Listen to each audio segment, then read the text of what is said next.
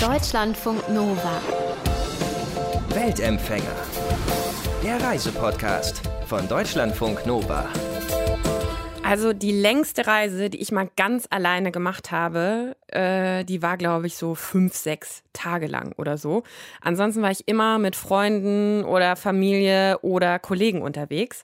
Ich kann mir also nur ziemlich schwer vorstellen, wie das ist, wenn man seit über sechs Jahren ganz alleine durch die Welt reist. Und zwar mit dem Fahrrad.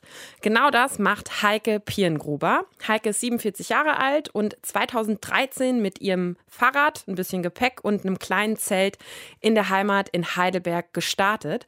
Und in diesen letzten, ja, gut sechs Jahren hat sie mehr als 50 Länder durchradelt. Die war in halb Asien, in Nord, Süd, Mittelamerika, ist durch Europa gefahren und aktuell ist Heike in Westafrika unterwegs und fährt von einem Land zum nächsten.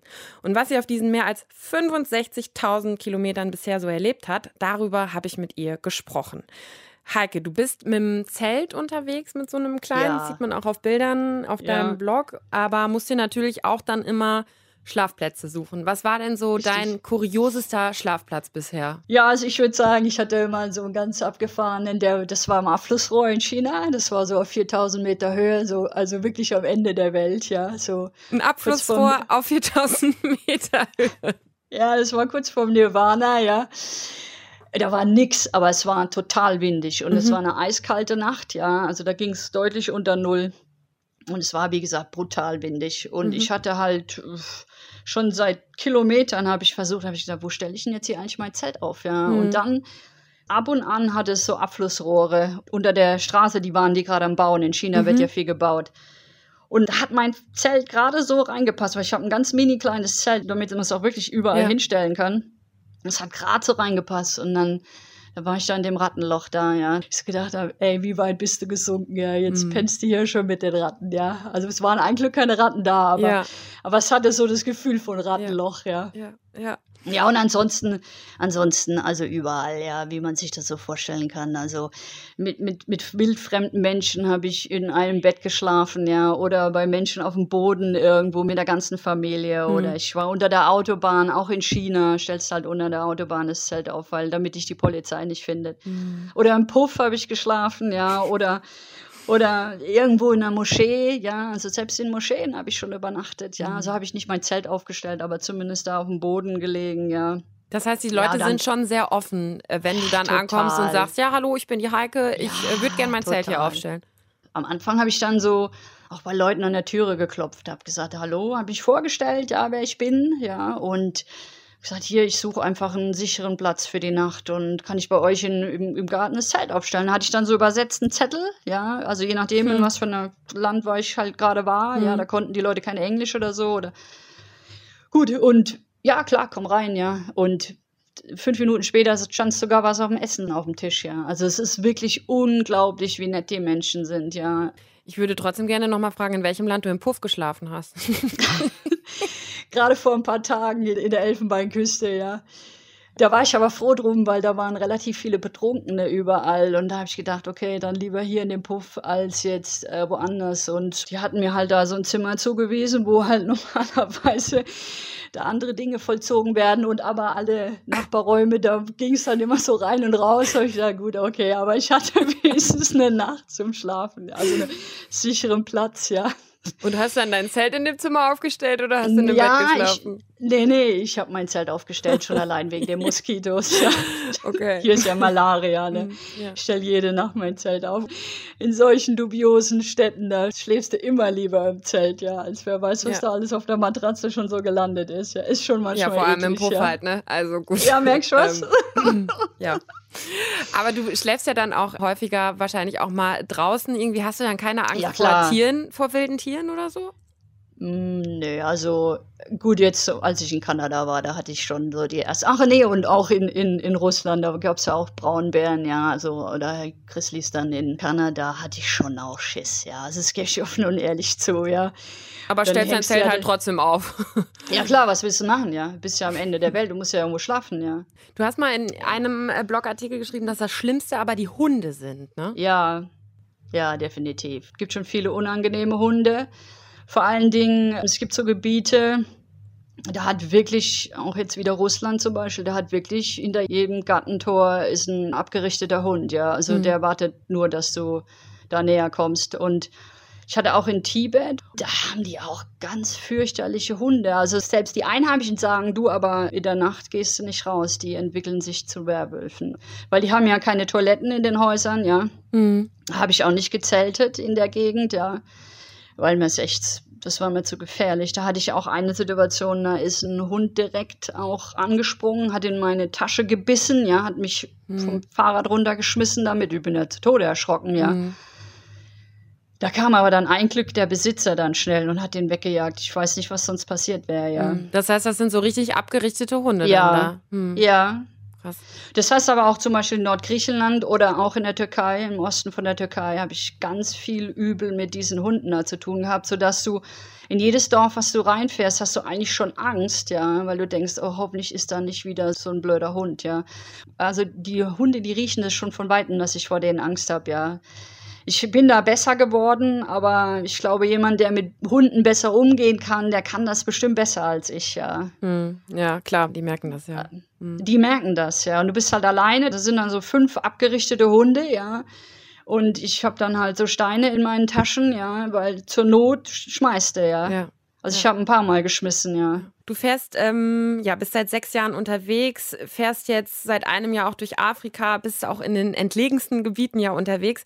Wie reagieren die Menschen auf dich, wenn du da so alleine als Frau mit dem Rad ankommst? Ja, es gibt sogar Situationen, da rennen sie vor mir weg, weil sie Angst haben und äh, eine Weiße noch nie gesehen haben, vor allem jetzt hier in Afrika. In den meisten Gegenden ist es so, dass ich ganz, ganz herzlich empfangen werde. Also es ist unglaublich, wie freundlich die Menschen weltweit sind. Und es gibt nur ganz, ganz wenig Situationen, wo ich eigentlich im Prinzip in Schwierigkeiten gekommen bin. Aber prinzipiell, also ich bin immer die Frau vom Mars, ja. Also hier jetzt in Afrika ist sogar so, dass sie teilweise mich echt fragen, ob ich Mann oder Frau bin, weil es natürlich sehr ungewöhnlich ist, dass da eine Frau alleine unterwegs ist, ja. Und dann noch mit dem Fahrrad und von so weit her. Das gibt's ähm, vor allen Dingen in den muslimischen Ländern, dass die Leute da sehr überrascht sind, dass eine Frau keine Kinder hat zum Beispiel, ja, oder ohne Mann eben auftaucht, ja. Du schreibst ja einen Blog auch über deine Reise. Irgendwo hast Ja. du mal gesagt, du wirst manchmal wie ein Popstar gefeiert. Genau, ja. Also gerade so zum Beispiel im Iran, ja. Also im Iran war das ganz extrem, weil halt im Prinzip jeder mich einladen wollte und jeder dabei sein wollte und Fragen stellen und so. Da bist du ein Popstar, definitiv. Also wenn du mal dich so ein bisschen fühlen willst wie Julia Roberts, dann musst du mit dem Fahrrad durch den Iran fahren, ja. Du bist echt äh, voll im Mittelpunkt, ja. Das kann natürlich auf Dauer auch so ein bisschen anstrengend sein, ja, weil du halt bis morgens dann um zwei Fragen beantwortest, ja. Aber das gehört halt dazu. Ich meine, das macht's ja auch spannend, ja. Ja. Das heißt, du wirst teilweise sehr, sehr offen, herzlich empfangen, ja, wie Ja. ein Star.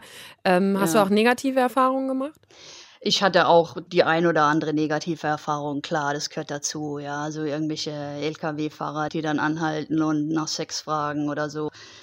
Aber das sind wirklich ganz entlegene Gebiete gewesen, jetzt in der Türkei, also wo ich mit Steinen bespissen worden bin von Kindern oder auch während der Fahrt geschlagen wurde. Aber das kommt echt so, so selten vor, dass es eigentlich nicht erwähnenswert ist. Du bist durch über 60 Länder bisher gereist, viele muslimische Länder Geradelt. ja auch, Ger genau, Ja. geradelt, muss Ja. man sagen, auf dem Fahrrad gereist. Viele genau. muslimische Länder, ähm, hast eben schon gesagt, äh, ne, allein auch als Frau in muslimischen Ländern. Was hast du da für Erfahrungen gemacht? Wie bist du da Ganz- aufgenommen worden? Ja, also ich, hab, ich kann da nur Positives reden oder erzählen. Klar, auch da gab's, wie ich ja gesagt habe, in der Türkei mal die eine oder andere Situation, die jetzt nicht so positiv war. Aber generell sind Muslime ganz tolle Gastgeber. Man ist immer sofort mit in der Familie integriert. Teilweise fühlt man sich wie adoptiert innerhalb von den ersten fünf Minuten. Man hat so ein bisschen das Gefühl, die Mama des Hauses, also passt jetzt auf mich auf. Und auch die Männer, ja, die neugierig sind, die die Fragen stellen, die auch froh sind, dass mal mit einer Frau so ungezwungen reden können, weil sie ja wissen, dass ich nicht in irgendeiner Form irgendwelchen kulturellen Zwängen ausgesetzt bin. Und ich habe oft auch das Gefühl gehabt, die wollen einfach mal reden, einfach mal Fragen stellen. Und es war das war so auch sehr interessant zu sehen, dass nicht nur die Frauen irgendwo unter dieser unter diesen Zwängen leiden, die da teilweise in der Kultur herrschen, sondern eben auch die Männer, ja. Du bist jetzt seit mehreren Jahren alleine unterwegs. Wie kommst Mhm. du ja mit Einsamkeit klar? Also fühlst du dich manchmal einsam? Ja, definitiv. Also ich würde sagen, die Einsamkeit ist wirklich das Schwierigste für mich. Ja, alles andere, so diese ganzen sonstigen Probleme, mit denen man da ständig konfrontiert ist, ähm, das hat so ein bisschen schon ein bisschen was von Normalität mittlerweile nach der langen Zeit. Aber das Alleine sein kann wirklich sehr, sehr anstrengend sein. Ja, ich bin halt so ein Fan von äh, entlegenen Gebieten. Und dadurch triffst du natürlich jetzt auch nicht wirklich mh, auf irgendwelche Geschäftsleute, ja, oder jetzt hier in Afrika auf NGOs oder allgemein auf Weiße, ja, die jetzt vielleicht hier selber unterwegs sind, die tummeln sich meistens an den Stränden, ja, oder eben in den größeren Städten. Das ist nicht unbedingt das, was mich jetzt so interessiert. Ich bin halt Ja. mehr gerne weg vom Verkehr, auch mit dem Fahrrad. Es ist immer ein bisschen unangenehm, da an den großen Straßen entlang zu fahren. Und dadurch ist natürlich der Austausch relativ gering und man ist viel alleine. Ja, weil du natürlich da auch die, die Sprachbarriere halt ganz, ganz groß hast. Klar, Ne? Also die sprechen ja klar. wahrscheinlich dann kein Englisch und so. Da führst Alle du doch wahrscheinlich Fragen. tagelang keine Gespräche dann, oder? Ja, ja, Hm. wochenlang. Ja. Also kannst schon gar, also in Afrika kannst schon fast sagen Monate. Wie gesagt, also du sagst halt dann mal Hallo oder Mhm. wer bist du, ja. Hm. Ja, und dann war's das halt auch, ja. Aber in intellektuellen Austausch, ja, der ist halt eigentlich eher vielleicht alle vier Wochen mal, ja. Warum machst du das überhaupt? Also das ist ja schon selbst gewählt, ne? dass du seit Jahren alleine mit dem Fahrrad durch die ganze Welt fährst. Warum? Ja. Ja, weil, ähm, also ich bin eigentlich ein sehr neugieriger Mensch, ja. Hm. Und ich habe immer, bei mir hingen immer irgendwelche Weltkarten an der Wand und so. Ich wollte immer wissen, wie es da so in den einzelnen Ländern aussieht. Und wenn ich so die Weltkarte mir angucke, dann denke ich mir so, ah, da warst du noch nicht, ja. Hm. Und äh, dann will ich dahin. Ich will einfach wissen, wie es da aussieht und nicht einfach nur bei Google Earth irgendwie gucken, wie es da, sondern in, in Realität das sehen, ja. Und äh, das hat so ein bisschen was, das ist einfach, ja, das hat so, glaub's, mein Lebenswerk irgendwie. Ich möchte Hm. die Welt sehen. Hm. Wie viele Kilometer fährst du Also Ja. am Tag oder fährst du jeden Tag wirklich? Nee, also äh, als ich angefangen habe, also ich bin ja im Mai 2013 bin ich ja losgeradelt Ja. und da hast du so noch ein bisschen so diesen, diesen Stress aus Deutschland, ja, so dieses Termine und du musst irgendwie Leistungen bringen und so, Ja. ja. Das hatte ich am Anfang, ja, und da, ich, da bin ich viele Kilometer geradelt. Bis ich dann im Endeffekt äh, in der Türkei habe ich, äh, bin ich auf einen Wanderer getroffen, den Stefan, der in Mhm. München losgelaufen ist und äh, der, der hatte so die Ruhe weg, ja. Der war Mhm. seit, seit Jahren unterwegs, immer zu Fuß. Da habe ich gedacht, boah, ey, der macht gerade mal 15 Kilometer am Tag, ja. Ja. Der kommt ja gar nicht vorwärts, ja. Und ähm, aber der, der hat einfach so eine Ruhe ausgestrahlt, ja. Und der hat so ein bisschen meinen Weg auch so ein bisschen verändert, indem ich gedacht habe, ja, also ähm, hier jetzt irgendwie durch die Welt düsen, äh, da, also da lernst du nichts bei, ja. Und seitdem fahre ich eigentlich deutlich langsamer. Ich mache viel mehr Pause. Ich setze mich auch stundenlang irgendwie irgendwo hin und rede dann mit den Menschen oder guck mir die Natur an oder Mhm. back Brot oder äh, tu die Sterne beobachten oder was auch immer, ja. Und ich habe ja alle Zeit der Welt, ja. Ja. Mir rennt ja nichts da weg. Ich habe ja keine Termine. Du bist genau seit über sechs Jahren unterwegs, warst zwischendurch aber mal für acht Monate wieder zu Hause, kommst Ja. aus der Nähe von Heidelberg. Damals warst du vier Jahre unterwegs gewesen, als du dann zwischendurch nach Hause bist. Wie war das, Mhm. wieder zurückzukommen? schwierig. Das war auch so ein bisschen das, vor was ich eigentlich so ein bisschen schon Monate vorher, naja, ich würde nicht sagen Angst, aber Bedenken hatte. Heimkommen ist wirklich der schwierigste Part an so einer langen Reise. Also das Mhm. Losfahren, ja, ist ja schon so ein bisschen unangenehm, man weiß nicht, was auf einen Ja. zukommt. Ja. Man, man fängt so an, sich an die Reise zu gewöhnen und so und irgendwann ist man halt voll drin. Man merkt aber dann, jetzt wird es halt mal Zeit, wieder nach Hause zu gehen, ja viereinhalb Jahre war das damals, das war eine lange Zeit. Und dann bereitet man sich so seelisch und moralisch dann aufs Heimkommen vor. Und ähm, es war genauso eingetroffen, wie ich es mir gedacht habe. Es ist der schwierigste Teil. Und äh, ja, du hast so ein bisschen so einen Kulturschock rückwärts. Mhm. Ja, weil du eigentlich davon ausgehst, dass du deine Heimat gut kennst, ja, und dass du deine Leute kennst und du Ja. hast dich natürlich auch, du freust dich auch natürlich auch noch auf nach Hause zu kommen, auf das Essen, auf deine Leute und so, Ja. ja. Klar.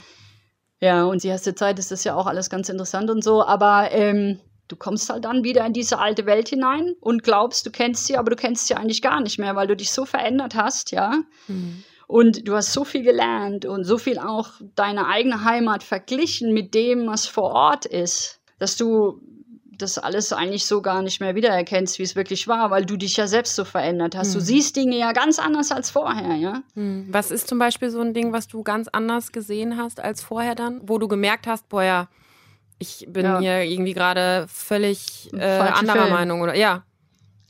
Ja, also ich war immer sehr davon überzeugt, dass wir Deutschen weltoffen sind. Wir sind ein relativ kleines Land. Natürlich haben wir eine hohe Bevölkerungsdichte, ist keine Frage, ja. Wir sprechen Deutsch, was weltweit außer in drei Ländern nicht gesprochen wird. Und dadurch äh, musst du offener sein, weil wir haben viele Nachbarländer, ja. Ja. Aber trotz allem ist es auch bei uns mit der Weltoffenheit sehr gering, ja. Also da war ich eigentlich sehr enttäuscht, dass im Prinzip nicht viele Leute sich eigentlich dafür interessiert haben, was ich so erlebt habe und was ich gemacht habe. Sicherlich aus terminlichen Gründen, weil ja jeder seinen Stress hat. Natürlich auch, weil keiner äh, nachvollziehen kann, wie das ist, wenn man sein Zelt im Abflussrohr aufstellt, ja. Hm.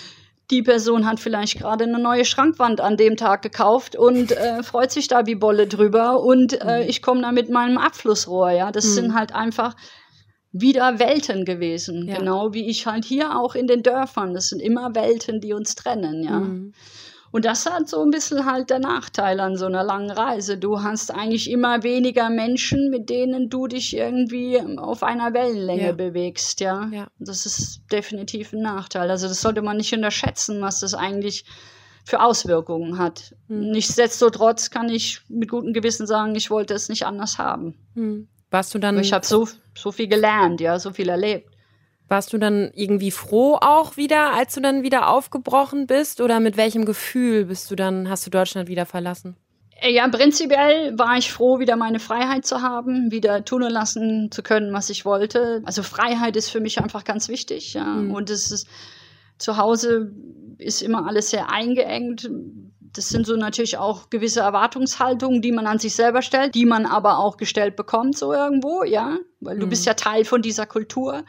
Und dann bist du plötzlich halt wieder draußen, kannst wieder machen, was du willst, ja. Und es beobachtet dich keiner. Und ob du jetzt hier in den Wald pinkelst oder nicht, interessiert dann niemand mehr. Und das ist halt einfach klasse, ja. Hm.